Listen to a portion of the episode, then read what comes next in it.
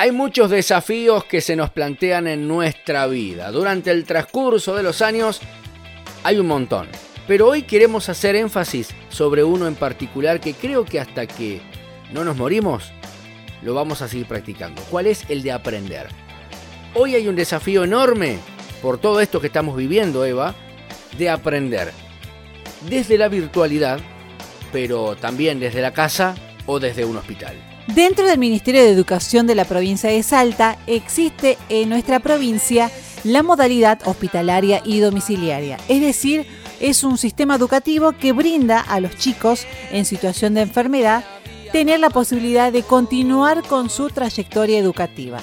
Por ese motivo vamos a escuchar la voz del ministro de Educación de la provincia, el doctor Matías Canepa, quien nos da a conocer cómo fue la visita a María Liendro, esta jovencita de 14 años de barrio San Luis. En un año tan difícil, eh, no pararon nunca, eh, dando tanto amor y, tanta entrega a los niños, a las niñas eh, que bueno, están pasando un momento difícil con alguna enfermedad, a sus familias, siempre innovando, viendo la manera de de acercarse, de, enseñarles.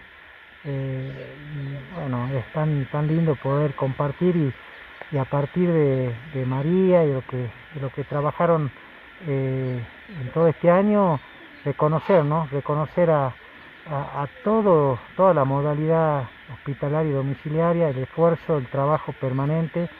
Eh, y así la, inmensa mayoría de los docentes estuvo trabajando este año poniendo un esfuerzo muy grande en, un contexto tan difícil, ¿no? Como no tener clases presenciales.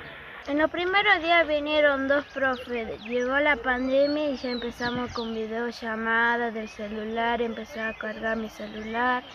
Mi, mi abuelo también puso a poner el internet porque si no gastaba mucho y, y por ahí la maestra me llamaba y cuando no podía tenía que ir al quincho a veces la, maestra decía, lleva tu computadora, lo llevaba y tenía que llevar las carpetas y, hacíamos todo.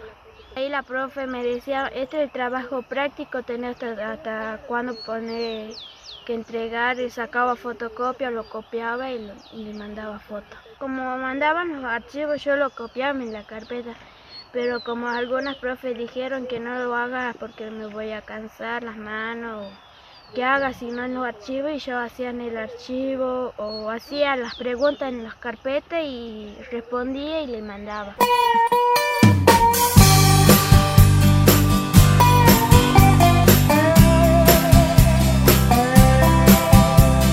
Compartimos también las palabras de Macarena, docentes de esta modalidad. Ser docente de la modalidad hospitalaria es ser docente siempre con creatividad, ¿sí?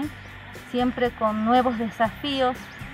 Nuestros estudiantes son todos únicos y distintos entre ellos, entonces para nosotros trabajar en la modalidad es un desafío constante, es siempre eh, buscar innovar, es siempre tener en cuenta eh, la situación de enfermedad de cada uno de ellos, ¿no? Por eso son distintos. Estoy cansado de esperar.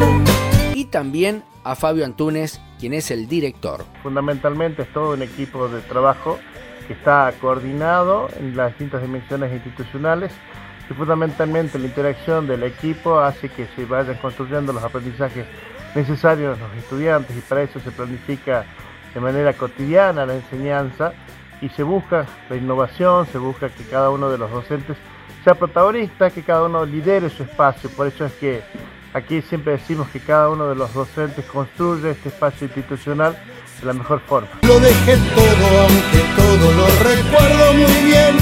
Y a fuerza de partir voy a saber lo que es volver y volver. La empatía y la solidaridad son uno de los valores más fundamentales que tiene esta coordinación de educación hospitalaria y también domiciliaria.